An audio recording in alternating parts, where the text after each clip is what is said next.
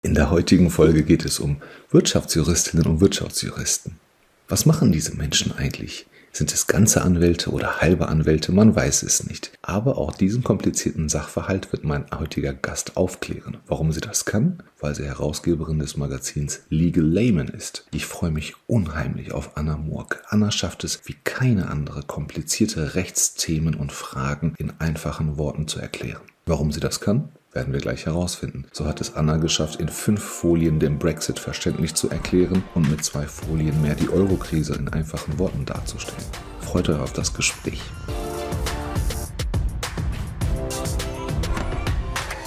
Also so eine schöne Ansage. Holger. Ich bin immer, ich bin immer nervös, wenn ich, wenn ich Gäste habe, Anna, und ich verhaspel mich auch immer sehr gerne und ähm, habe da auch kein Problem mit. Aber herzlich willkommen, Anna. Ich freue mich riesig, dass du da bist. Wie ich geht's dir? Auch. Mir geht's blendend. Ich bin äh, noch ein bisschen nervös, ja, so Tag der offenen Türe auf äh, LinkedIn irgendwie. Aber das kriegen wir hin. Ich wollte ich wollt gerade sagen, gar kein, gar kein Grund. Du bist in Würzburg, man hört so ein bisschen das fränkische R, hatten wir gerade schon. Ja, das kriege ich auch nicht los. Ähm, mag sich in zwei Sätzen vorstellen, wer ist Anna Murk, was macht Anna Murk? Und dann quatschen wir einfach mal über Wirtschaftsjuristinnen und Wirtschaftsjuristen und was das überhaupt sein soll. Also, ich bin Wirtschaftsjuristin. Ähm, ich war lange im Compliance-Bereich tätig, habe da auch in einem ähm, ziemlich großen Unternehmen gearbeitet. Und ja, ähm, ich habe mich dann irgendwann auf die Kommunikation von Recht spezialisiert, vor allem äh, mit Fokus auf Nichtjuristen. Und mein Job besteht sozusagen darin, dass ich das Recht für alle greifbar und verständlich mache, weil wer nichts von Regelungen weiß oder sie nicht versteht, kann sich natürlich auch nicht an sie halten. Und das, was ich sonst in Unternehmen mache, ähm, mache ich jetzt auch noch sozusagen in der Bevölkerung mit Legal Layman eben. Das ist eine juristische Zeitschrift für Nichtjuristen, in der wir eben aktuelle Themen und komplexe Materien aus dem Rechtsbereich einfach und verständlich erklären, sodass sie jeder verstehen und nachvollziehen kann. Ich quatsche ja sehr gerne. Ich quatsche ja auch sehr gerne mit Menschen und versuche manchmal Sachen viel einfacher darzustellen und habe auch eine sehr einfache Sprache. Also jeder, der mich kennt, weiß, ich mag das nicht so komplex. Ähm, aber wie kommt man denn darauf, so etwas wie Jura oder, oder Rechtsbegriffe? Und vielleicht kannst du auch gleich mal sagen, was ist Jura, was ist Rechtswissenschaft? Ist es dasselbe? Und äh, was ist, ich will auch gleich mal wissen, was ein Anwalt ist und wo der Unterschied zu dir ist. Äh, wobei du bist ja zugelassene Anwältin auch, ne? Nee, nee, ich bin Wirtschaft. Noch nicht. Okay, du bist, du bist nur Wirtschaft. Aber, aber wie kommt man denn darauf, mit, diese, mit dieser Leidenschaft, Wirtschaftsthemen oder beziehungsweise Rechtsthemen vereinfacht darstellen zu wollen? Und ihr macht das ja grandios. Ich habe ja damals deine Slides gelesen zu, zum Brexit und habe sofort verstanden, weil auch zwischenzeitlich ja für uns nie klar war, wer ist denn jetzt am, am Zug und was wollen die Engländer und was will die EU und wer hat den Ball zurückgespielt, wer will welche, welche Interessen. Und ihr habt das ja geschafft, auf ganz wenigen Bildern zu sagen, warum, weshalb sich das verzögert, was gemacht werden muss, damit der Nächste sich wieder bewegen kann. Und habe mich dann echt gefragt, warum schafft es NTV nicht oder warum schafft es die Welt oder das Handelsblatt nicht, das einfach zu machen. Hast du da eine besondere Leidenschaft und, und, wolltest du das schon früher machen oder kam das dann später, als du festgestellt hast, ähm, Jura ist schon ziemlich cool, aber irgendwie unnötig komplex auch? Äh, also tatsächlich, ähm, das ist so, ist so eine stereotype Geschichte, so ja, früher und da war ich so schlecht und jetzt aber ist es meine Leider ist es wirklich so. Also es war bei mir schon immer so in meiner ganzen Schulzeit und immer, ja. musste ich mir schon, ich hatte Bio-LK und so ein Quatsch, ne? Das ist auch unglaublich komplex. Hatte ich auch. Echt? Ja, ja ähm, Protein-Biosynthese und so kann ich immer noch. Naja, Endoplas endoplasmatisches Curriculum. Retikulum, ja, genau. Ähm, nee, aber tatsächlich war es bei mir schon immer so, dass ich mir selbst ich, ich habe schon immer Leute bewundert, die sich irgendwie so ein Buch durchgelesen haben oder irgendwie einen Artikel und sofort gecheckt haben, worum es da überhaupt geht. so war ich noch nie. Also ich musste mir das immer wirklich vereinfachen und auch verbildlichen, damit ich das selbst verstehen konnte und auch damit arbeiten konnte irgendwie. Ne? Mhm. Und das war sowas, ich hatte immer gedacht, das ist wirklich eine Schwäche. Ich bin einfach zu dumm, um das anders zu checken. Also ich habe das schon immer gemacht, jahrelang, mein ganzes Leben. Und ähm, dann habe ich dann, bin ich dann in, auf, zu diesem Jura-Zeug gekommen und so. Und das hatte ich dann einfach im Blut. Und komischerweise war genau das ähm, letztendlich das, was man dort gebraucht hat. Also das habe ich aber auch während des Studiums habe ich das nicht verstanden, ne? Mhm. Ähm, sondern das war dann erst wirklich so, als ich in einem Unternehmen ankam mit, keine Ahnung, äh, 8000 Mitarbeitern hatten wir da. Ich war da in der Compliance-Datenschutzabteilung. Oh, und, super spannend. Ähm, ja, und auf alle Fälle, da ging es dann los, dass ich eben auch Pflegekräfte und Ärzte und wen auch immer geschult habe. Und da habe ich das einfach so gemacht, wie ich das sonst auch gemacht hätte. Und das kam total gut an. Ne? Und wenn die irgendwelche Fragen hatten, sind die auch dann zu mir gekommen und das hat mich total verblüfft und geschockt. Mhm. Da habe ich dann erstmal bemerkt, dass das ein Talent ist, ähm, und vor allem gerade auch in den Rechtswissenschaften funktioniert. Und ja, so kam das irgendwie. Also hatte ich selbst nicht mit gerechnet, aber ist so passiert. Okay.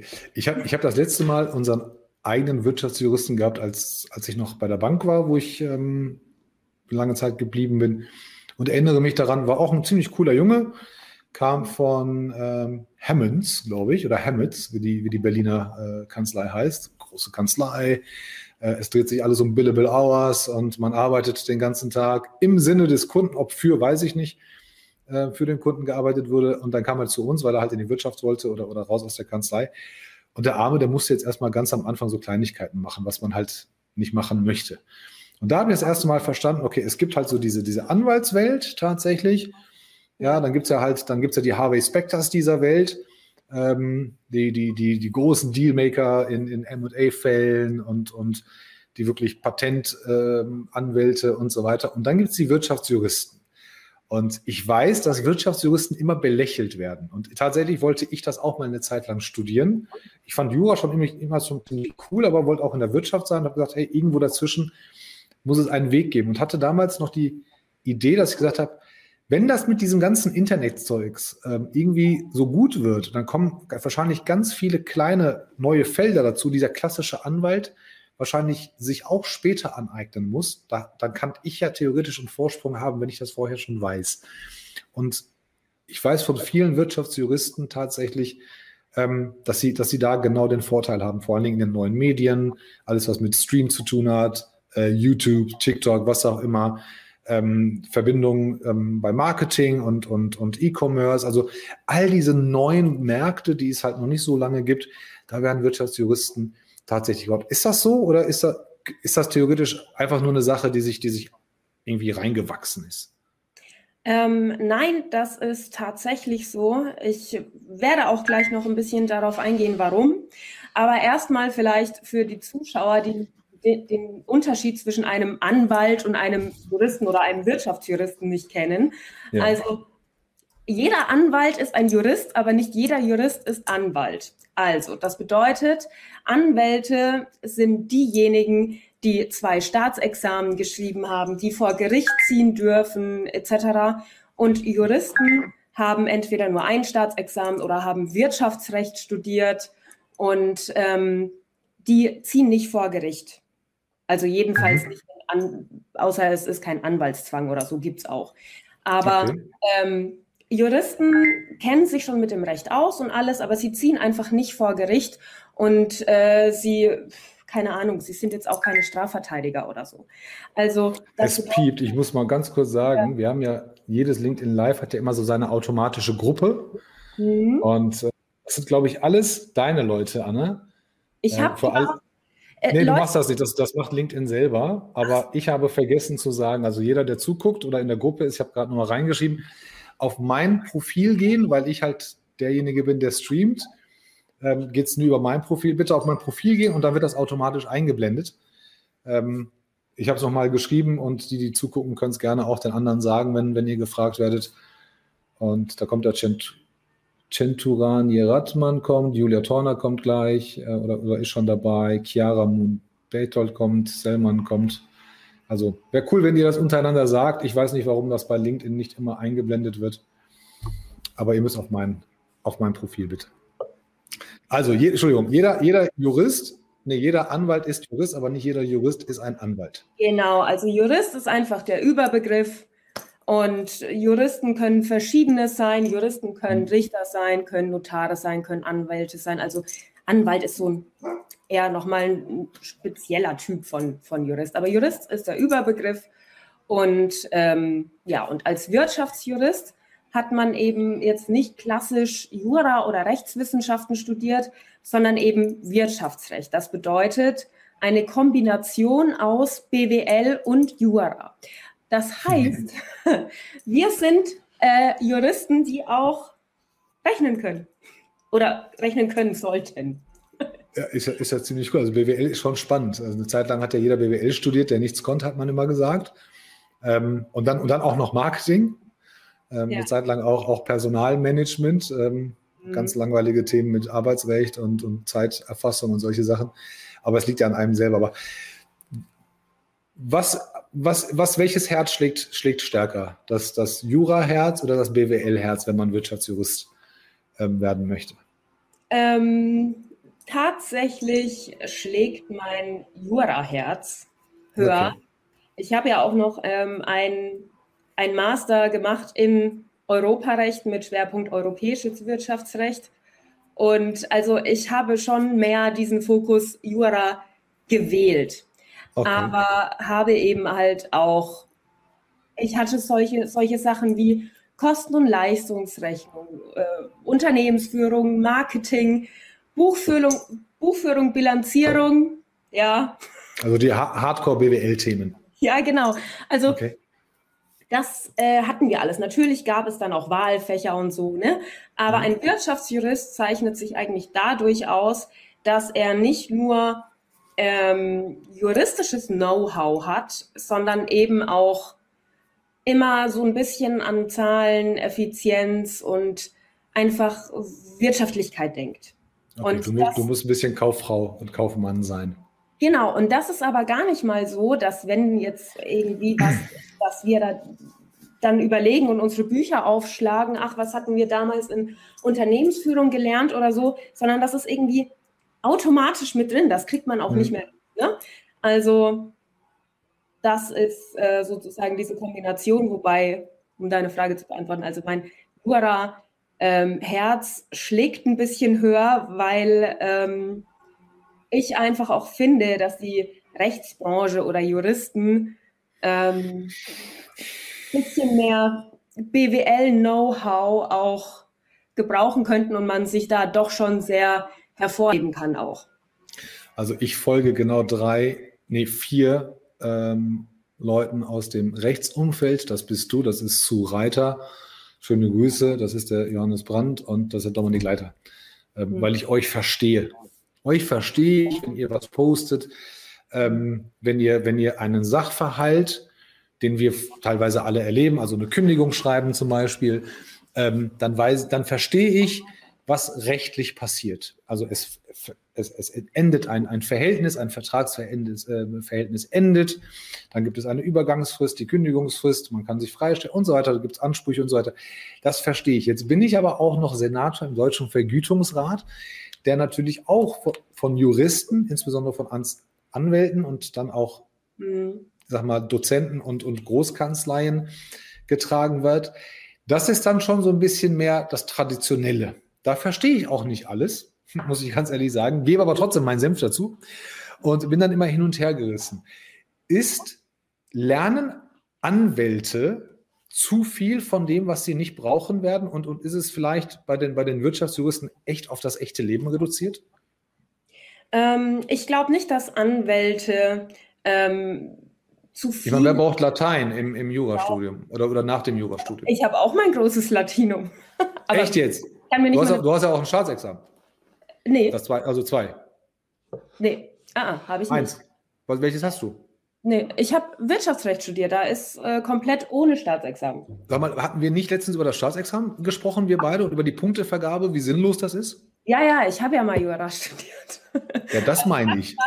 Ich habe quasi erst ganz normal Rechtswissenschaften studiert. Das klassische Jura, damit man genau. Anwalt wird am Ende? Das, das klassische Jura. Dann äh, nach der Zwischenprüfung bin ich dann gewechselt auf Wirtschaftsrecht, weil ich einfach ein bisschen diesen Pragmatismus ein bisschen vermisst habe. Ja. Und ähm, da macht man dann den Bachelor und dann habe ich jetzt dann eben noch einen Master im genau. Europarecht an der ganz normalen juristischen Universität, äh, Fakultät wieder angehangen und äh, habe jetzt auch tatsächlich meinen Promotionsschnitt und werde dann in Zukunft dann noch äh, promovieren, in, auch in Jura wahrscheinlich. Aber haben wir dann bald die Dr. Anna Murk. ja, wenn alles so funktioniert. Aber äh, um das vielleicht mal so ein bisschen abzugrenzen. Also, wir hatten ja vorhin schon ähm, mehr oder weniger gesagt, äh, dass es zwei Staatsexamen gibt. Ja, das sind wir aber im Bereich der Rechtswissenschaften. Also man hat das Studium Rechtswissenschaften, da kann man ein Staatsexamen machen, da kann man zwei Staatsexamen machen. Ähm, dann gibt es aber auch noch, und das ist komplett getrennt, den hm. Studiengang Wirtschaftsrecht. Der ist auf Bachelor. Mhm. Und, das ist ein kleiner Abschluss. Ja, sozusagen. Und ähm, deswegen, egal ob man jetzt Wirtschaftsrecht studiert hat oder ganz normal Jura, egal ob man ein Staatsexamen oder zwei hat, man ist immer Jurist. Aber es kommt halt, ich bin Wirtschaftsjuristin, manche sind halt dann Diplomjuristen mit einem Staatsexamen nennt man das. Manche sind Anwälte, manche sind Richter, wie auch immer. Also nur so zum ist das wichtig? Ist das wichtig für Anwälte, welchen Titel sie haben? Ich kenne Anwälte, denen ist das total Voll. wichtig. Ja, ja. Und denen ja, ist auch total wichtig, wie viele Billable Hours sie haben. Denen ist total wichtig, bei welcher Kanzlei sie sind ähm, ob sie Partner sind. Und ich meine, dank Suits und, und Good Wife und wie das alles heißt, wissen wir ja auch, es gibt Junior-Partner, Namenspartner, Equity-Partner. Ähm, muss man dafür so, so ein Ego haben, dass man sagt, hey, ich, ich will da rein und ich will, dass man mich Namenspartner nennt oder Equity-Partner, dass man diese gelebte und gezeigte Hierarchie, muss man, muss man das wollen? Ich meine ja. Also okay. Ja, ist, ja, ist ja legitim, ne? wenn man es weiß und wenn man sich darauf einlässt, wissentlich, dann ist das ja okay.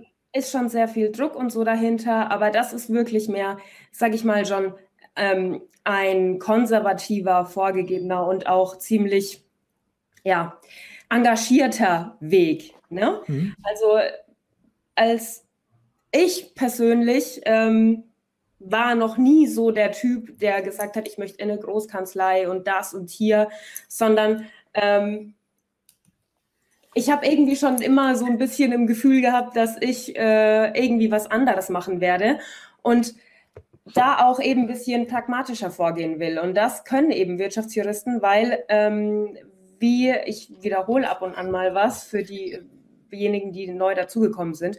Ähm, ich frage auch ganz doof, wenn ich was nicht verstehe. Also, ja, also weiter. es ist, wie gesagt, als Wirtschaftsjurist hat man viele BWL-Fächer auch. Also man ähm, hat nicht nur juristische Fächer in der Ausbildung, sondern auch eben wirtschaftliche, wie zum Beispiel Unternehmensführung, Buchführung.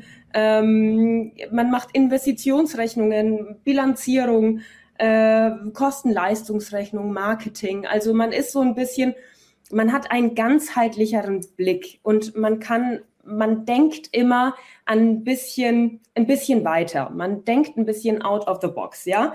Und das fällt mir zum Beispiel. Als, als der normale Anwalt. Als der normale Jurist, aber auch als der normale BWLer. Und da sind wir schon an einem ganz springenden Punkt, wie ich finde. Das soll nicht heißen, dass wir besser sind als jeder normale Jurist. Das heißt auch nicht, dass wir besser sind als jeder normale BWLer. Das bedeutet nur, dass wir sowohl die einen als auch die anderen ergänzen können. Wir können neue Ideen mhm. einbringen, wir können ganzheitlichere Betrachtungsweisen einbringen und daran auch wirklich mal, sage ich mal, so einen weniger betriebsblinden ähm, Standpunkt reinbringen. Und das ist ganz wichtig. Und ich habe zum Beispiel in meinem Job viel mehr mit Juristen zu tun als mit BWLern. Und mhm. ich finde das immer wirklich schon fast ähm, befremdlich, dass ganz viele Juristen, ähm, wenn die Verkaufsgespräche führen, wie im Legal Tech Bereich oder irgendwo, ja, dass manchmal, dass ich mir so denke, ach, es gibt noch so viele gute Argumente, warum bringt ihr die nicht? Ne? Und das ist überhaupt nicht, ne? das ist ja, aber halt einfach dieser Bonus, den wir haben. Andersrum ist es genauso, wenn man jetzt zum Beispiel mit BWLern zu tun hat, ne?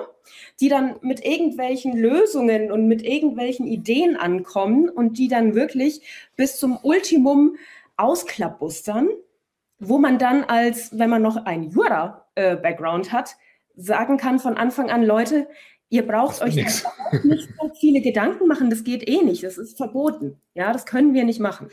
Und das ist so ja. diese, letztendlich, wir sind nichts Halbes und nichts Ganzes, sondern wir verbinden zwei Hälften ihr, zu einem. Ihr Ganzen. macht ganz. Wir machen ganz. Und ähm, okay. jeder hat natürlich seine Berechtigung. Der BWLer, der Anwalt. Ja, die haben ihr spezifisches Gebiet oder auch ihre Gebiete und darin sind sie gut. Aber wir sind eben genau dafür da, wir Wirtschaftsjuristen, den Horizont so ein bisschen zu erweitern. Vielleicht ähm, ein paar neue Ideen oder äh, wir, wir können einfach übergreifender arbeiten. Mhm. Wir können besser koordinieren, wir können besser arrangieren und auch kombinieren, würde ich jetzt mal so sagen. Und für ein Unternehmen, also es ist jetzt mittlerweile meiner Erfahrung nach so, dass ähm, wenn wir uns im juristischen Bereich bewerben, dann heißt es immer, ja, ihr seid ja nicht, seid ja keine kompletten Juristen. Ne? Also ja. bei meinem allerersten Job habe ich gesagt, ich bin Wirtschaftsjuristin. Und da hat mich mein Vorgesetzter, der äh, Volljurist war, ja, also zwei Staatsexaminer, ähm, gefragt, ob ich den Gutachtenstil könne, ja. Und, das Juristische. Ja, und das war so, wo ich gar nicht wusste, ob ich jetzt lachen oder heulen soll, ne? Das, und, das, das, ist auch eine Sache, das ist ja eigentlich nur, nur ein Angriff gegen dich, weil das lernst du ja. Ich habe ich hab, ich hab Wirtschafts, äh, Wirtschaftswissenschaften studiert und ich, ich weiß, wie es geht. Also juristisches Gutachten, ich kenne den Aufbau. Ja. Das lernst du ja so oder so. Das mache ich doch nur, wenn ich, wenn ich dir auf die Nerven gehen will und dich erstmal diffamieren will oder, oder bloßstellen will. Ähm, das würde ich ihm gar nicht unterstellen, sondern es ist wirklich so, dass dieser, dieser Berufszweig Wirtschaftsjuristen mhm. einfach noch zu unbekannt ist und viele einfach nicht wissen, was sie sich darunter vorstellen können. Ich glaube, das ist mhm. das Problem. Also als allererstes muss mal mehr Sichtbarkeit und mehr Aufklärung her, was sind eigentlich Wirtschaftsjuristen und wo sind die Benefits? Und ähm, das ist eben sowas, ich hatte ja gerade schon gesagt, wenn du als Wirtschaftsjurist in einem rechtlichen Bereich bist, dann wirst du gar nicht so wertgeschätzt, meistens, meistens. Ausnahmen bestätigen. Weil dir, weil, weil dir da voll Abschluss fehlt. Sagen, ja, du hast da kein Staatsexamen, du kannst es ja nicht so gut. Dabei ist das mhm. nun mal so zur allgemeinen Information. Es ist nicht so, ähm, dass wir irgendwie Handelsrecht Leid bekommen oder Gesellschaftsrecht Leid oder sonst ja, ja. was, ne? sondern es ist einfach so, wir konzentrieren uns auf die wesentlichen Fachbereiche und die lernen wir dann aber genauso, wenn nicht sogar noch intensiver. Und das kann ich äh, mehr oder weniger bezeugen, weil ich auch erst normal Rechtswissenschaften studiert habe. Und da war es tatsächlich so, dass wir, ich hatte zum Beispiel Handels- und Gesellschaftsrecht an der normalen, normale Rechtswissenschaften und dann eben im Studiengang Wirtschaftsrecht. Und da war das tatsächlich, ähm, ich will nicht sagen genauso, sondern wirklich tatsächlich noch ein bisschen intensiver. Gut, mhm. dafür haben wir aber absolut keine Ahnung von Verkehrsrecht, Familienrecht, Erbrecht. Das sind solche Dinge, da sind wir raus. Ne? Klar. Aber ähm, wie gesagt, also wir kriegen keine abgespeckte oder keine Light-Version von den, von den verschiedenen ähm, juristischen Fächern. Ähm, wir fokussieren uns einfach nur auf diejenigen, die in der Wirtschaft wirklich essentiell sind. Und ich habe eben. Wobei, wobei, wenn ich dich da unterbrechen darf, das haben ja viele andere Berufe auch. Also bei Anwälten denkt man ja auch, die könnten das komplette Rechtswesen auswendig und Steuerberater könnten alles auswendig. Ein Arzt könne auch operieren. Ja, ein, ein, ein, jeder Arzt wäre gleich. Ähm, und auch in der IT, der Reinhold hat letztens gesagt, es gibt ja Programmierung, es gibt Architektur, äh, es gibt das Netzwerk. Es gibt, du kannst gar nicht alles können. Du kannst bei einigen Sachen kannst du dich reinfuchsen und wissen vielleicht, wie es ginge. Ähm, aber du hast ja halt, du, du bist, ich vergleiche das immer mit so einem Chirurg. Ähm, der weiß, wo er operieren muss. Der kennt natürlich auch die Nebenschauplätze. Ähm, aber, aber je nachdem, wo du deine Spezialisierung hast, sagen wir mal jetzt mal im, im, im Wettbewerbsrecht oder im Markenrecht, dann hast du natürlich, um das Studium oder diesen Schwerpunkt zu, zu, zu erreichen, hast du natürlich ein paar Sachen drumherum gemacht. Hat aber nichts damit zu tun, wie das Erbrecht in Deutschland ist. Das interessiert dich ja in, in dem Moment nicht. Du weißt, wo es steht. Wenn überhaupt, hast dich vielleicht im Studium damit befasst. Ähm, dafür ist das, glaube ich, ganz zu komplex. Aber meine Frage, die drängendste ist ja, ähm, ich kenne dich und ich weiß ja, dass du da sehr offen bist und ähm, du hast ja kein Problem mit, mit Anwälten und, und mit Juristen anderer, anderer Gruppen.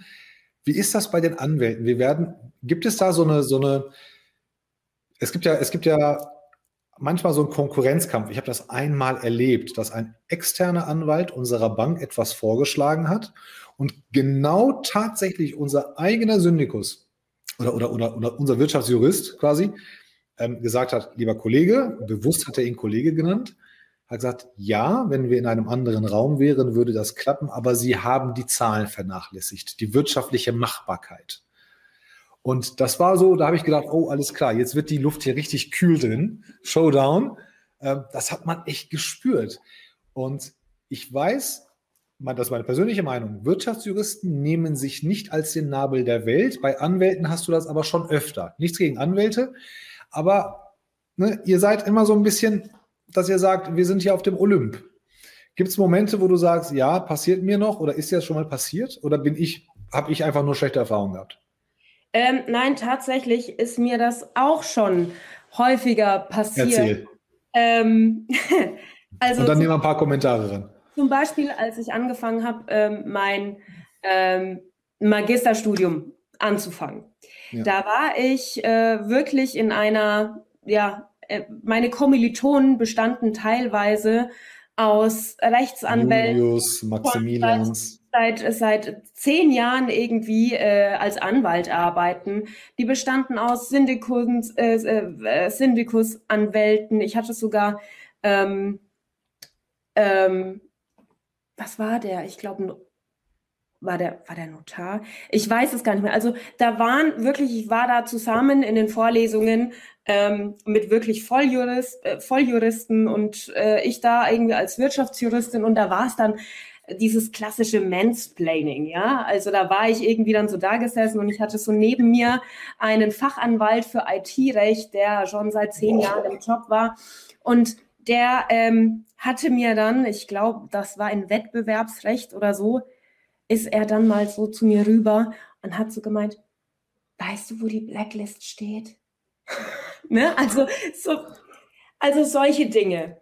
Und ähm, letztendlich da war es dann tatsächlich so, dass in diesem Ma Masterstudium, also anhand von den Noten, hat man mhm. nicht gemerkt, wer Wirtschaftsjurist ist, wer Volljurist ist, wer ähm, seit Jahren schon als Anwalt arbeitet. Und das finde ich eigentlich schon ganz cool zu sehen, auch für mich selbst. Ich bin da wirklich mit Angst und Panik rein. Ähm, war schon cool zu sehen, dass ähm, dass es gar nicht so sehr darauf ankommt, wer was studiert hat, sondern einfach, es kommt viel mehr auf die Handwerkssachen an. Ja, also äh, kenne ich die Strukturen? Wie gut kann ich lernen? Wie gut kann ich mich in neue Felder einarbeiten? Wie gut kann ich ähm, Komplexes vereinfachen und flexibel auf neue Sachverhalte übertragen? Und das fand ich ganz spannend. Und das hat auch ähm, viel Mut gemacht, auch mir. Also das hat mir nochmal so ein bisschen so ein, ähm, ja, bisschen Selbstbewusstsein verliehen auch. Ja, und ich kenne ich kenn, ich kenn aus dem privaten Umfeld und auch von LinkedIn kenne ich so viele Unternehmensberater und, und klassische äh, BWLer, die das durch, durch das Studium so gerade noch so gekommen sind und danach richtig Gas gegeben haben, weil sie dann das Umfeld gefunden haben, wo sie ein, zwei, drei Lieblingsbausteine ausleben konnten. Ja. Ähm, also eine Zeit lang habe ich ja gerade gesagt, eine Zeit lang hat jeder BWL studiert und damit mit Fokus Marketing. Bei mir waren es Steuern, Controlling und ähm, Rechnungslegung. Ich mache heute gar nichts. Ich habe noch nie was damit gemacht. Ich war ein Jahr äh, Projektcontroller oder zwei beim Automobilzulieferer, aber ähm, bei, den, bei den Unternehmensberatern ist das auch so. Die lernen dann erst real life und, und flying on the job, ähm, was die wirklich brauchen und was die, was, welche, welche theoretische Leidenschaft sie dann in die Praxis umsetzen. Und äh, dann trennt sich auch die Spreu vom Weizen. Umgekehrt aber auch. Also Jungs und Mädels mit super Noten habe ich schon so oft gesehen, die verkacken schon in den ersten zwei Jahren äh, im Job und sind total überfördert, ähm, weil, ja. weil einfach das echte Leben nun mal anders ist. Ja, du schlägst das Buch nicht nochmal neu auf, sondern dann kommt der Vorgesetzte und sagt, ist nun mal scheiße, was du da gemacht hast. Das äh, mach bitte nochmal. Und dann relativieren sich eigentlich so Noten und Zeugnisse und Diplome. Passiert. Sollen wir, sollen wir ein paar Kommentare rannehmen? Ähm, ja. Ähm, und, dann, und dann springen wir mal. Wir machen das immer, immer so ein bisschen Freestyle. Der Olli, ich weiß noch, an welcher Stelle das meint, äh, gesagt hat. Das war nämlich die Stelle, ähm, wenn man alles durchzieht und die Karriere macht.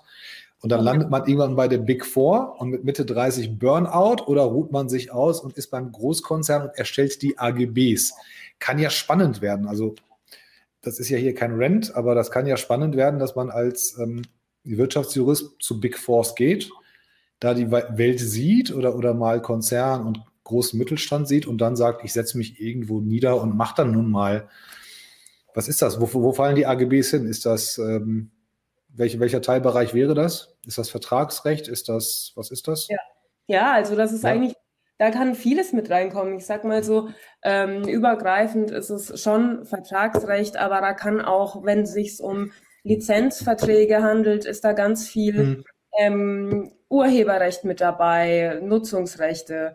Dann mhm. ist, ist man auch im IT-Recht mit drin. Also das ist ganz, ganz äh, unterschiedlich. Oh, da komme ich gleich noch zu.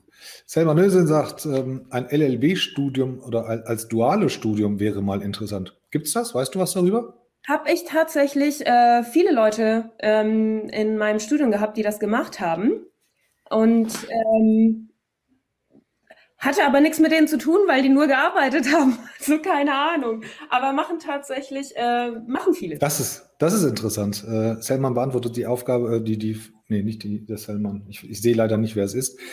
Aber die deutsche Rentenversicherung bietet das wahrscheinlich an. Oder offensichtlich scheint ein guter Arbeitgeber zu sein, aber ich weiß nicht, ob ich bei der deutschen Rentenversicherung arbeiten würde.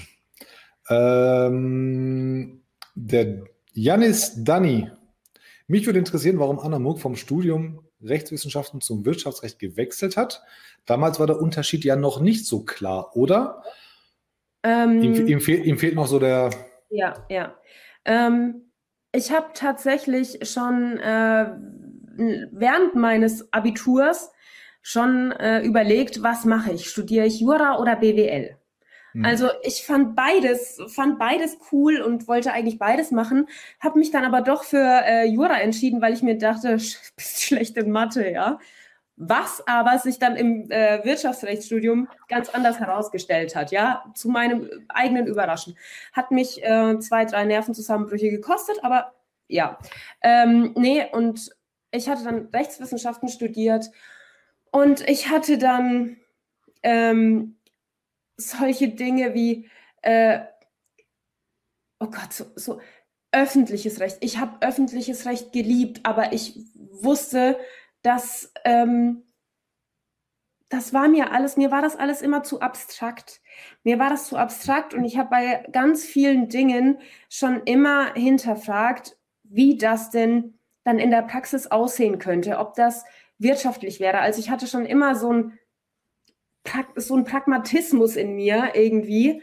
Ähm, und ja, hast, du ein, hast du ein Beispiel, was heute Anwendung findet, wo du sagst, das ist wirtschaftlich sinnlos im, im öffentlichen Recht? Ähm, mir, fällt, mir, fällt, ein, dass 80 Cent. Äh, das, mir fällt, mir fällt, mir fällt, ich habe zum Beispiel einen Brief gekriegt mal vom, ähm, vom Finanzamt, nee, Quatsch, vom, vom Zoll, ähm, als, wir, als wir das Auto von meiner Frau gewechselt haben ähm, wegen 50 Cent. Wir waren wohl im Mahnzeitraum irgendwie. Mhm. und ähm, dann, oder, oder wir haben bezahlt, also überschnitten, was auch immer. Und dann war 50 Cent offen, das war vor kurzem noch. Und dann haben wir einen Brief gekriegt mit 80 Cent frankiert, äh, war, war der frankiert. Und ich habe mir echt überlegt, ob ich da jetzt einen Brief hinschicken soll und sagen so, ey, seid ihr eigentlich bekloppt? Ja, ihr habt das Geld jetzt selber ausgegeben, ihr hattet es ja drin gehabt. Ähm, aber das sind so, das sind so Sachen, wo ich sage, das gibt's doch auch in der, in der Verwaltung, das gibt's halt im täglichen Leben, ähm, auch, auch so, so Gesetze, wo wir sagen, ich, ich denke immer so an amerikanische Gesetze. Es gibt ja so einen Bundesstaat, der dann sagt, am Sonntag darfst du keinen Esel bei dir in der Wohnung in der Badewanne waschen. Ähm, das sind so Sachen so aus einer Zeit, wo ich denke, hey, was, was soll das? Ja, man darf auch nicht im Pool Fahrrad fahren. Habe ich auch schon. Nein, warum nicht? ja, ähm, das ist Mist jetzt. Es ist, es ist äh, viel Quatsch und ich äh, tatsächlich gibt es da viele ähm, juristische Gegebenheiten und auch Gesetze, bei denen mhm. man merkt, da waren zu wenige BWLer oder VWLer dabei. Und wie zum Beispiel ähm, in der Geldpolitik von der EZB, ja, da steht ähm, im AUV steht, die Hauptaufgabe der EZB ist Preisstabilität, für Preisstabilität zu sorgen. Und mhm. daran merkt man, okay, da waren zu wenige VWLer dabei, weil Preisstabilität, ja, wer sich ein bisschen ähm, mit Wirtschaftspolitik kennt, mit dem Geldwert und Pipapo, ja, der weiß, dass alles miteinander zusammenhängt. Ja, die Geldmenge, der Preis des Geldes, der Geldwert, dann die Devisenmärkte, um jetzt das ein bisschen nicht, nicht ausufern zu lassen. Aber ähm, das ist zum Beispiel so ein Grund, warum sich die EZB immer und immer wieder alles rausnehmen kann und ständig irgendwie Ärger bekommt mit Staatsanleihen und mit sonst was, einfach weil es im Gesetz so scheiße steht. Ähm, und das sind genau solche, solche Momente, in denen man als Wirtschaftsjurist weiß, mhm.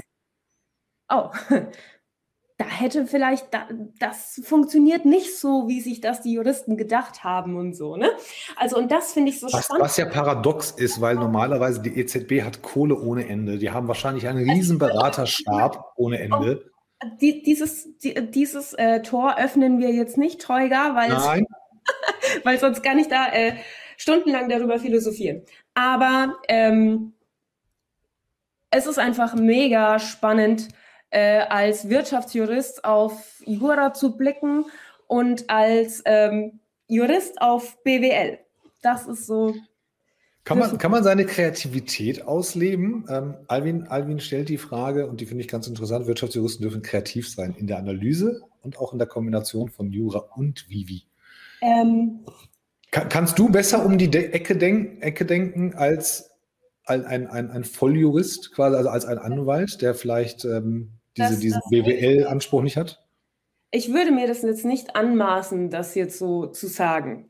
Ähm, Auf, nee, aufgrund der Routine, nicht, nicht aufgrund äh, der Fachrichtung, aber aufgrund der Routine, weil du das ja öfter machst, weil du ja viel näher an der Materie bist ja, als also, Wirtschaftsjuristin ähm, und hast ja viel mehr Machbarkeitsbelastungen erfahren als der, der Anwalt, der wahrscheinlich das Ganze viel mehr in der Theorie hatte als in der Praxis?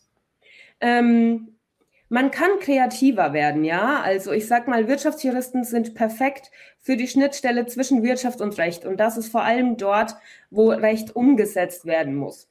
Und da ist es dann tatsächlich so, dass man als Wirtschaftsjurist sehr viel, ja, schon kreativ werden muss, nicht darf, sondern muss, wie schaffe ich es jetzt, das wirklich in der Praxis zu implementieren und umzusetzen, so dass es aber trotzdem noch rechtlich in Ordnung ist. Mhm. Ähm, und auch Kreativität in der Jobwahl. Ähm, es gibt nämlich tatsächlich so viele Schnittstellen zwischen Wirtschaft und Recht und die bekanntesten sind Compliance oder M&A. M&A. Dann die Wirtschaftsprüfer. Insolvenz, äh, Insolvenzrecht, ja. Das sind so die bekannten, aber ich finde das ganz schade, dass das wirklich, ich finde es cool, dass das mittlerweile schon so ein bisschen angekommen ist. Hm. Aber trotzdem ist das noch viel, viel, viel zu wenig. Also ja. es gibt so viele Schnittstellen mehr, über die sich ein BWLer oder auch ein Jurist gar nicht bewusst ist. Das sieht erst dann Wirtschaftsjurist. Und Wirtschaftsjuristen können in der Jobauswahl so kreativ sein, das kann man sich nicht vorstellen. Weil ich kriege auch ganz viele Nachrichten von Nachwuchswirtschaftsjuristen und Wirtschaftsjuristinnen, die dann irgendwie sagen, ja, hm, was mache ich jetzt und äh, wie kann ich einen Job finden? Und das ist, glaube ich, der, ähm, der das Schlimmste an der Situation momentan, und das ist meine ehrliche Meinung, dass Wirtschaftsjuristen, und das hört sich böse an, ähm, aber man muss das auch mal ansprechen, damit sich ändern kann. Wirtschaftsjuristen verkaufen sich selbst einfach schlecht. Wirtschaftsjuristen ja. kommen mit so einer Mimimi-Einstellung schon an, so, oh, uns will, ja. die wollen uns nicht, die wollen uns nicht, ähm, wir sind da nichts Ganzes und da nichts Ganzes. Und ähm, Genau das ist der Fehler, dass sie denken, sie müssten, egal im Bereich, sie sich bewerben, ah, sie, müssten, sie müssten dieses Fehlende kompensieren. Müssen sie nicht. Ja? Wenn müssen ich Wirtschaftsjurist wäre, ich würde, ich würde von jedem Corporate die Tür eintreten, würde sagen, so ihr Lutscher, hier bin ich, ich zeige euch mal, wie es geht.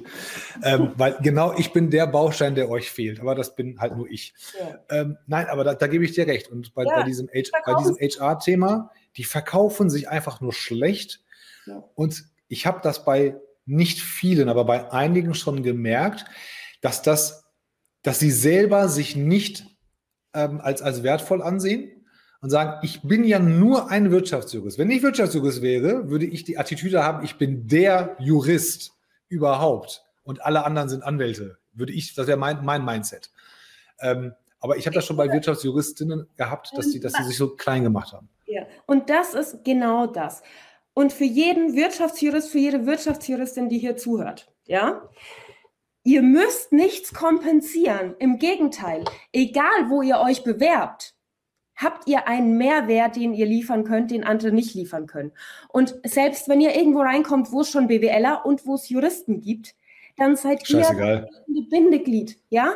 Ihr kriegt es zusammen, da Kompromisse zu schaffen, für besser, bessere, effizientere Kommunikation zu sorgen und vor allem auch bessere und innovativere Lösungen zu finden. Und das ist eben sowas, ähm, guckt man sich mal ganz kurz an, warum in der Privatwirtschaft Warum stellt denn ein Unternehmen, egal welches, überhaupt irgendjemanden ein? Dafür gibt es genau zwei Gründe, nicht mehr und nicht weniger. Punkt eins, um Geld zu verdienen oder um Geld zu sparen. Und mit Geld sparen meine ich übrigens auch Zeit sparen, weil Zeit ist ja Geld. Diese zwei, Geld verdienen oder Geld sparen. Juristen würde ich mal, sage ich mal grob, eher in diesen Geld einsparen Sektor verbuchen, ja, keine Bußgelder, keine Sanktionen, ähm, es soll alles möglichst compliant laufen.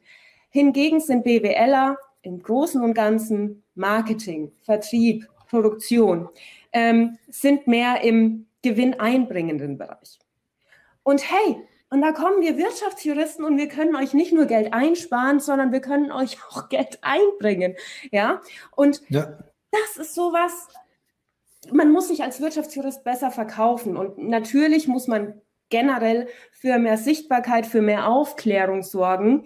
Aber all das nützt nichts, wenn man sich als Wirtschaftsjurist hinsetzt und sagt, hm, ja, also ich kann das, aber das kann ich irgendwie nicht so gut, aber ich kann es ja lernen. Ne? Also Wirtschaftsjuristen müssen sich lernen, besser zu verkaufen.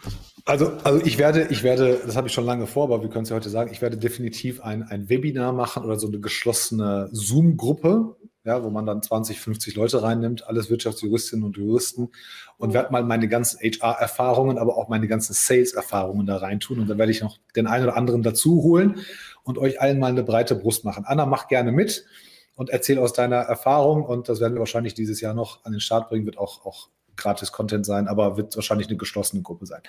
Kennst du die Gehaltsunterschiede von Wirtschaftsjuristen von, von wie viel bis wie viel die Gehälter im Durchschnitt gehen? Nein. Ich habe keine Ahnung. Ich kann, ich, dir, ich kann, dir, ich, ich kann dir sagen. Ich habe keine Ahnung. Aber ganz kurz. Ich habe, also ich kann dir nicht sagen, wie da die Unterschiede sind. Keine Ahnung. Wird wahrscheinlich auch drauf ankommen. Aber nur so viel dazu. Ich habe mal gleich am Anfang meiner Selbstständigkeit und so und meines unternehmerischen Schaffens, habe ich mal den besten Tipp überhaupt bekommen. Erzähl. Und zwar hatte ich mich da tatsächlich mit einem Verhandlungstrainer unterhalten, aber nicht, weil ich den engagiert hatte, sondern einfach so über LinkedIn, so ein bisschen so mhm. Smalltalk. Und da hatte ich dann irgendwann gemeint, ja, dass es vor allem halt mir als Frau auch manchmal schwer fällt zu verhandeln, weil ich mir immer denke, oh, so viel Geld, bist du dafür wirklich, verdienst du dir das? Hast, bist du wirklich gut genug dafür? Und andere arbeiten da so und so lang für. Und dann hat er etwas gesagt.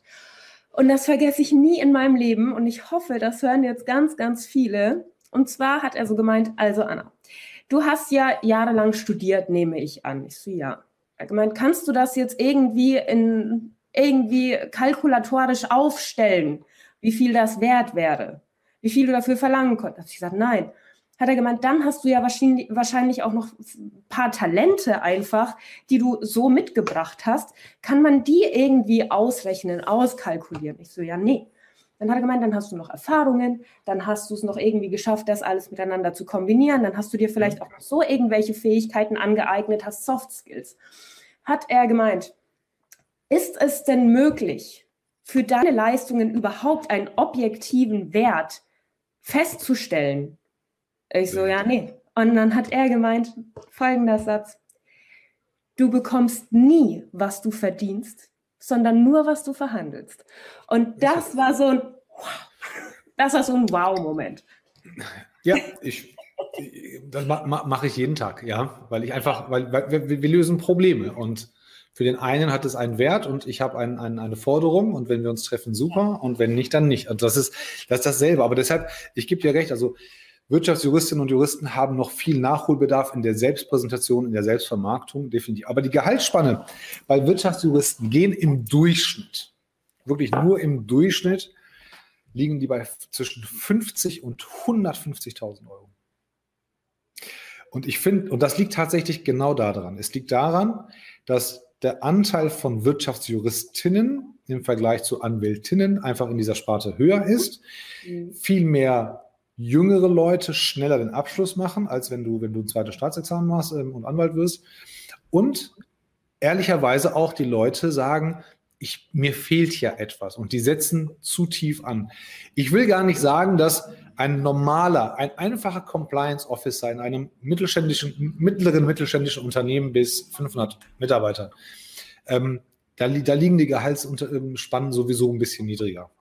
Und die, die Bestverdiener sind natürlich ähm, Notare, Wirtschaftsprüfer, keine Frage, aber auch die Wirtschaftsjuristinnen und Juristen im Bereich M&A. Und dann auch schon auf Konzernebene. Die, die haben dann schon 150, 160, 180.000 im Durchschnitt. Mehr geht immer. Aber das, das liegt tatsächlich an diesem, ich nenne das immer so unbewussten Komplex, ja, oder, oder, oder diesen kleinen Komplex im Hinterkopf, dass man sagt, ich bin ja nicht gut genug. Und dann auch dieses, ist denn so viel Geld über, verdiene ich das überhaupt? Also steht es mir überhaupt zu? Und das ist so, das ist ein schlechtes Verhältnis auch zu Geld. Und das beeinflusst aber auch die Karriere. Also diese Gehaltsanker, mhm. äh, die du wirfst in den ersten paar Jahren, die beeinflussen tatsächlich dein Einkommen in den nächsten Jahren. Das ist genau das, was du sagst. Du bist in einem Umfeld, den man nicht messen kann. Du kannst dem, dem Ganzen kein, kein, kein, kein Preisschild dran machen. Also wenn du Monteurs, Monteur wärst, wärst, dann kann man sagen, du schaffst in einer Stunde X Umsatz oder in einem Tag. Das hat einen messbaren Wert. Du hast aber keinen messbaren Wert, den du, den Beitrag, den du leisten kannst. Du könntest morgen ein Riesenproblem von Siemens lösen, was Siemens eine Milliarde Euro sparen könnte. Kann sein. Ne? Aber du hast kein Preisschild. Und da, da haben Wirtschaftsjuristen tatsächlich Nachholbedarf, ähm, um sich besser zu vermarkten, härtere Forderungen zu stellen ähm, und, und auch tatsächlich auch hoch anzusetzen. Ja. Und das funktioniert eben aber nur, wenn Wirtschaftsjuristen da mal ein bisschen mehr an ihrem Selbstvertrauen arbeiten. Und ähm, mhm. genau dazu muss man sich darüber bewusst sein, was man als Wirtschaftsjurist kann. Und man kann so viel. Es gibt so viele Schnittstellen, die so viel an Zeit und so mit Geld kosten, ja, wo ganz viele, wo ganz viel Fehlerpotenzial steckt. Und mhm. Wirtschaftsjuristen können diese Schnittstellen nicht nur entdecken, sondern sie können sie, sie auch eliminieren. Und ähm, das hat ein Riesenpotenzial. Okay, Moment. Ich bin ja, ich bin ja, ich bin ja kein Corporate Guy. Also ich habe es probiert. Ja, ich bin nicht dafür gemacht, in fremde Strukturen reinzupassen. Ich mag ja Leute, wenn, wenn, wenn, wenn man mich mir an, sich mir anpasst. Am besten der ganze, der ganze Laden. Ähm, und, und Chiara sagt, ich habe die Erfahrung gemacht, dass Startups wesentlich offener gegenüber Wirtschaftsjuristen sind als etablierte große Unternehmen, was für die Aufstieg, was die Aufstiegschancen anbelangt.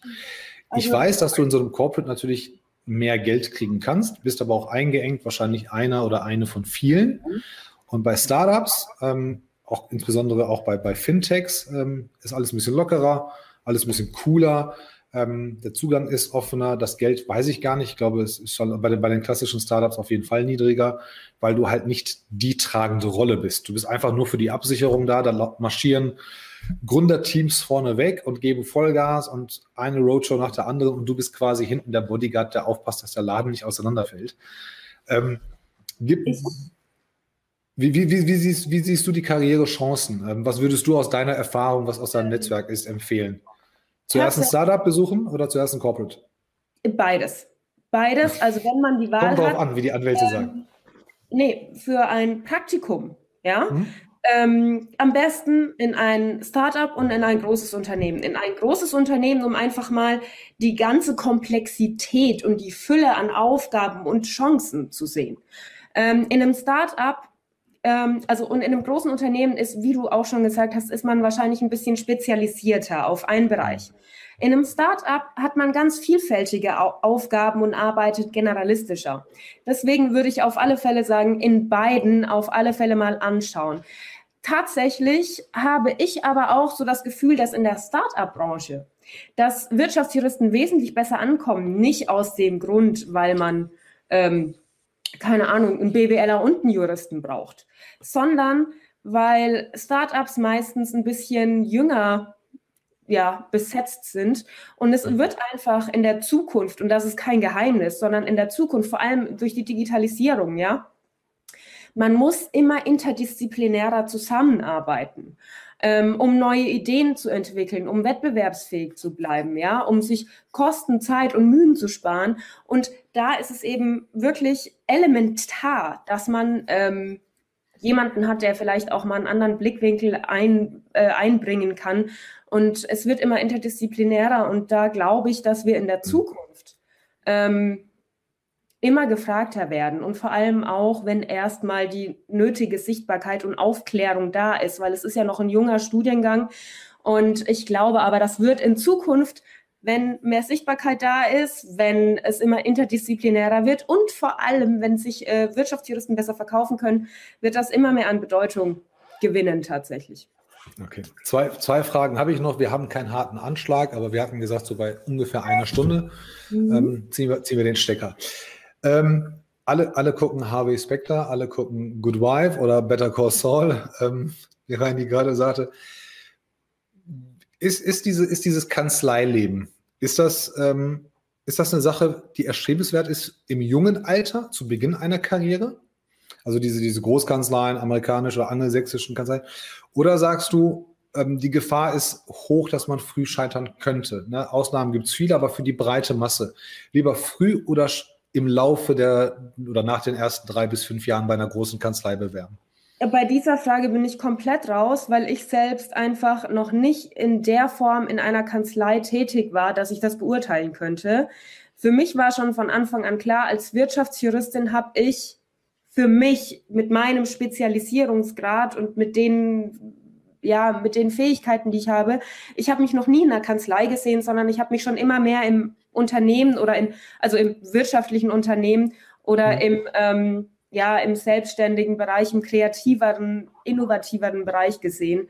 Deswegen ähm, hatte ich auch noch nie das Verlangen, in, in eine Kanzlei reinzugehen über längeren Zeitraum. Natürlich war ich schon mal drin, aber das ist jetzt nicht vor, vorzeigewürdig, so dass ich mich in der Lage dazu sehen würde, da jetzt irgendwie eine Empfehlung oder einen Tipp auszusprechen, sondern ich war nee, dann, dann, dann, ersetze ich die Frage gegen eine andere und zwar ähm, im, im, Bereich Arbeitgeber oder Employer Branding sehe ich persönlich und das ist halt, das ist halt fast schon die Wahrheit, dass Kanzleien extrem wenig dafür tun, um dieses Wellbeing zu fördern, dass Kanzleien wenig dafür tun, dass, dass Nachwuchskräfte kommen. Und habe echt das Gefühl auch, dass es in ein paar Jahren diese komplett, komplett, ähm, komplette Kanzleilandschaft sich extrem ändern wird. Wir hatten letztens die Diskussion, ähm, ähm, dank, dank Johannes Brandt, der mich da angepinkt hatte, ähm, dass auf Arbeitgeberseite und, und auch für die Karrieremöglichkeiten immer noch an diesen ganz traditionellen und klassischen Möglichkeiten festgehalten wird. Wo, Will man das nicht ändern? Weiß man es nicht? Ähm, ist, das, ist das eine Sache, wo man sagt, nee, wir sind so elitär, wir wollen hier gar nicht jeden haben? Ähm, hast du da eine Meinung zu, woran das liegen kann? Ähm, natürlich gibt es ganz spezialisierte Kanzleien. Ne? Also wenn ich jetzt, äh, keine Ahnung, ähm, das äh, kommt natürlich darauf an, was man als Kanzlei macht, wohin man möchte. Aber ich sag mal, ähm, in einem, ja, in einem Team sollte so ein Wirtschaftsjurist äh, vielleicht nicht fehlen.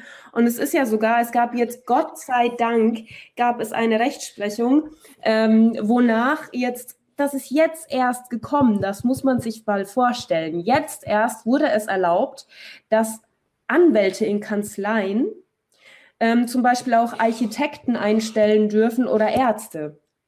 Also zum Beispiel im Baurechtsbereich dürfen jetzt Baurechtler auch einen Architekten einstellen, der sie berät. Ähm, Durfte man das vorher nicht? Nein, soweit ich weiß, durfte man das nicht. Und das geht jetzt. Aha. Ähm, Macht Sinn, dass es geht. Ja, natürlich. Und genau das ist das. Ähm, es ist gut, dass es immer interdisziplinärer ist. Es ist gut, dass hm. es immer praxisnäher ist. Und dazu braucht man aber die entsprechenden Leute. Und das ist ganz klar. Und ich denke, da wird's, ja, das sollte ja, man, glaub, die zukunftsfähig bleiben möchte, vielleicht auch berücksichtigen. Ich glaube, ich glaub, da, kommt, da kommt der Kommentar von äh, Nico Jesulat, das sehe ich da, ähm, der dann sagt, ja, großen Unternehmen können sich im Zweifel eher immer den Volljuristen leisten, haben Bewerbung von den 1a-Absolventen und gehen im, im Zweifel äh, eher auf Nummer sicher. Das ist tatsächlich ähm, bei den großen Kanzleien auch, glaube ich, so. Also es ist so immer sehr elitär, eine sehr hohe Eintrittshürde, dass man sagt, nee, wir wollen gar, also der Beste des, des, des Jahrgangs ist hier gerade der Rookie und der muss sich die Sporen verdienen. Es wird den Leuten nicht einfach gemacht. Und mhm. wir hatten ja darüber gesprochen, auch über die Punktevergabe im Staatsexamen. Man besteht mit einer 4, wird aber als schlechter Anwalt vor, wahrgenommen zwischen 5 und 9. Ja, du hast, du glaubst, glaub, 13, 13 Punkte hattest du. Ähm, hattest du mir mein, mein Master habe ich mit 13 Punkten abgeschlossen. Also schon, schon extrem gut und ab, ab 9 bist du ja schon top. Ähm, geht ja. bei einer Skala von, von 18, ja, wobei kein Mensch versteht, was das für ein System ist. Aber diese, diese Hürde ist so hoch. Aber lassen wir das. Ich habe noch eine Frage und dann werden wir wahrscheinlich im Nachgang noch ein paar Sachen machen. Fintechs. Das ist so the most sexy thing in legal äh, im Moment. Ich kenne ein paar Leute, kann das, ich verstehe es nicht ehrlich, ich, also ich verstehe den Sinn. Dann habe ich, ich, ich sage das immer, dann habe ich so ein Robo im Hintergrund, lad irgendwo mein Knöllchen hoch, schreibe ein paar Sätze dazu und dann sagt mir ein Computer, um es ganz einfach darzustellen, ja, musst du zahlen, musst du nicht zahlen. Was, was ist so der Sinn von einem Fintech und ähm, ist das eine Konkurrenz zu, zu, zu Juristen? Ja, nein. Ist es eine Ergänzung? Nimmt es einfach nur die Kleinigkeiten von euch ab? Ist das ein ganz neuer Markt? Hast du eine Meinung dazu? Gut, Fintech ist ja nochmal eine extra Richtung. Also in unserem Bereich ist es vor allem Legal Tech. Ne? Mhm. Also das muss Entschuldigung, ich, ich, meinte Legal Tech, ich meinte nicht Fintech. Ich meinte ähm, Legal Tech, sorry. Legal Tech, okay. Oh, jetzt, egal was ich jetzt sage, das gibt einen Shitstorm, ja? Naja. Nee, den also gibt es nicht. also Nein. ich bin ähm, absoluter Fan von Legal Tech. Es wird einfach Zeit. Mhm. Ähm, also ich bin Fan von der Idee. Allerdings finde ich persönlich, dass dieser ganze Legal Tech-Markt, den es aktuell gibt, mhm. der das hört sich nach außen immer so an, als ob sich da, als ob ja. man bei vielen Musks äh, Raumkapsel höchstpersönlich sitzen würde, ja, und geil. Aber dieses, also das, was aktuell jetzt im Legal-Bereich passiert, technologisch, Das ist in allen anderen Bereichen schon vor fünf, sechs Jahren passiert. Aber in der Juristerei wird es natürlich gefeiert, weil wir natürlich auch 20 Jahre hinterherhängen, was Modernisierung und Innovation angeht. Und bei mir ist es, also es gibt schon einige gute Legal Tech Firmen, wie zum Beispiel Right Now oder auch Pacta, ja, die Vertragsmanagement komplett automatisch machen. Und das sind solche Sachen. Viele Anwälte sehen das als Konkurrenz an oder als ähm, ja als Gefahr. Aber das ist es eigentlich gar nicht, weil ähm, letztendlich also dieses dieses ähm, Legal Tech hat vor allem zwei Aufgaben. Entweder es nimmt repetitive Aufgaben ab, also quasi so eine typische Schimpansenarbeit, die jeder Jurist, so, ja, ähm, die ein Jurist, der so viel mehr kann, äh, die Zeit muss er da eigentlich nicht rein investieren. Mhm. Deswegen mhm. Da ist Legal Tech sinnvoll, spart Zeit, spart Mühen und äh, letztendlich ermöglicht es den Fokus auf das Wesentliche.